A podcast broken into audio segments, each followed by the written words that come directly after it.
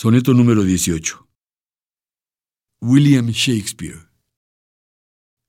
¿Podría compararte a un día de mayo? Eres mucho más bello y más tranquilo.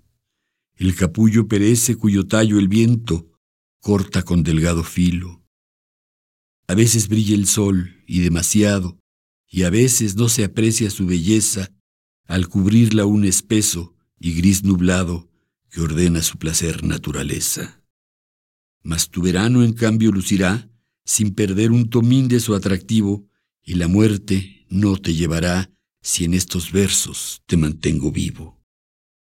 Mientras el hombre lea, sé que sí, vivirán estas líneas que te dan vida a ti.